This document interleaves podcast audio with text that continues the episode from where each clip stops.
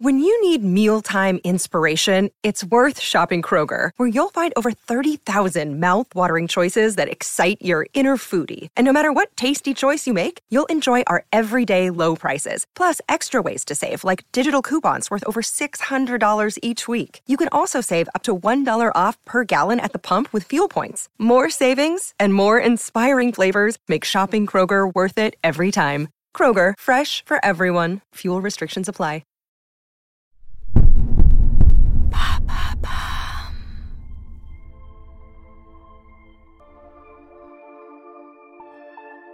S'il est bien un génie incontesté, c'est lui, Albert Einstein. Pourtant, la découverte de correspondance avec sa première épouse a semé le doute. Qui était Mileva Einstein? Toujours dans l'ombre de son mari, cette physicienne brillante l'a peut-être aidé dans ses découvertes sans jamais être reconnue. Pour eux, aimer, c'est découvrir, chercher ensemble la réponse aux mystères fondamentaux de l'univers. Une histoire de collaboration, de relativité et de silence, une histoire d'amour.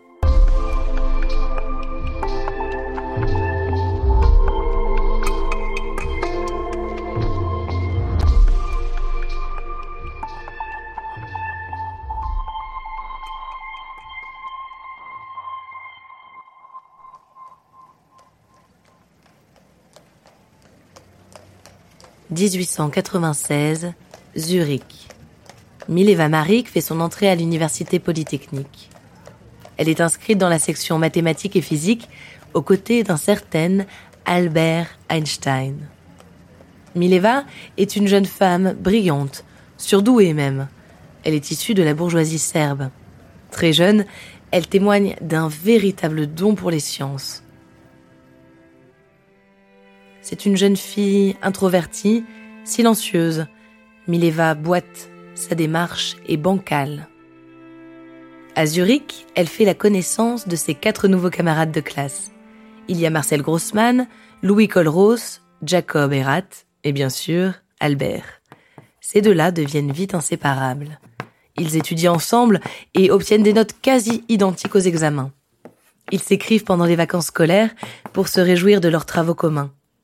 Mais à la fin de leur étude, en 1900, Mileva échoue à l'examen oral et n'obtient pas son diplôme, contrairement à ses quatre camarades masculins. La famille d'Albert s'oppose fermement à sa relation avec Mileva, cette femme ni juive, ni allemande et trop intellectuelle. Pourtant, en septembre 1900, Albert lui écrit Comme je me réjouis à l'avance de notre nouveau travail conjoint. Tu dois maintenant continuer avec ton investigation, comme je serai fier lorsque j'aurai un docteur comme compagne, alors que je serai juste un homme ordinaire. Leur nouveau travail conjoint, c'est la relativité. Plusieurs lettres en attestent. Einstein évoque sur le papier leur travail sur le mouvement relatif. Puis Mileva tombe enceinte. Albert refuse de l'épouser. Elle donnera naissance à une petite fille, probablement confiée à l'adoption puisque sa trace a été perdue. En 1902, ayant obtenu l'accord de son père, Albert épouse Mileva. Un petit garçon naîtra en 1904. À la maison, Einstein travaille sans cesse. Mileva l'épaule dans ses recherches et s'occupe des tâches ménagères. En 1905, c'est la consécration. Albert publie cinq grands articles. L'un d'eux comprend l'équation E égale MC2. Selon un biographe d'Albert Einstein, après avoir passé cinq semaines à écrire son article sur la relativité restreinte, il aurait passé une semaine entière au lit. C'est Mileva qui aurait relu et corrigé l'article avant de le poster. Ça y est, la reconnaissance arrive. Albert se voit proposer un poste académique à Zurich. Mileva se réjouit pour son mari, mais s'inquiète également. Mon mari est maintenant perçu comme le meilleur physicien de langue allemande et on le couvre d'honneur. Je suis très heureuse pour son succès parce qu'il le mérite pleinement. Je souhaite simplement et espère que la gloire n'aura pas d'effet adverse sur son humanité. Après la naissance de leur deuxième fils, Albert s'éloigne de Mileva. Lors d'une visite à Berlin auprès de sa famille, il s'entige de sa cousine, Elsa. Il commence une correspondance secrète. Albert enseigne à Prague, à Zurich et finalement à Berlin auprès d'Elsa. Mileva demande le divorce. Elle exige d'inclure une clause dans le contrat. Si Albert devait recevoir le prix Nobel, elle seule obtiendrait l'argent. Il l'obtient en 1921. Mileva investit dans deux petits immeubles pour élever leurs deux fils. L'un d'eux, Édouard, souffre de schizophrénie et a besoin de soins coûteux. Mileva vit dans la précarité. Elle donne quelques cours particuliers et vit de la pension alimentaire versée par Albert. En 1905, il veut inscrire dans son testament que l'argent du prix Nobel constituera l'héritage de ses fils. Mileva s'y oppose fermement. Elle menace Albert. S'il fait ça, elle révélera au monde ses contributions à son travail. La réponse d'Albert est sans appel.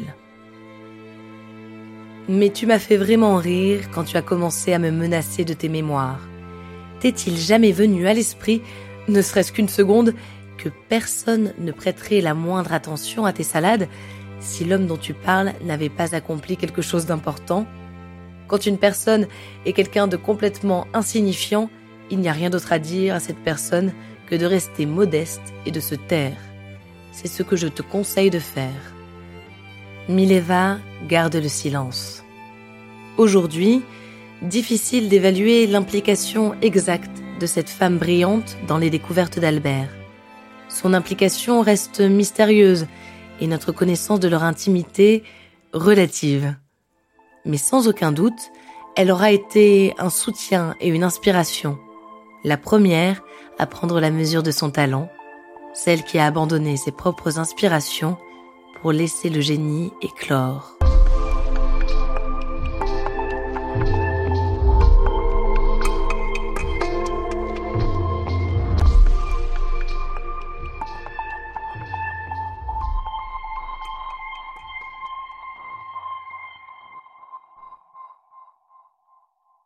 Merci d'avoir écouté cet épisode de Love Story. Je m'appelle Alice de Roide et ce qui me plaît dans les histoires d'amour, c'est leur fragilité. Elles reposent souvent sur des détails, des hasards et parfois des malentendus, et pourtant, elles bousculent les existences comme rien d'autre. J'espère que vous avez aimé écouter cette histoire autant que j'ai aimé la découvrir et la raconter. Si c'est le cas, abonnez-vous à Love Story, partagez les épisodes qui vous marquent. Vous pouvez aussi donner une note à ce podcast. Merci beaucoup.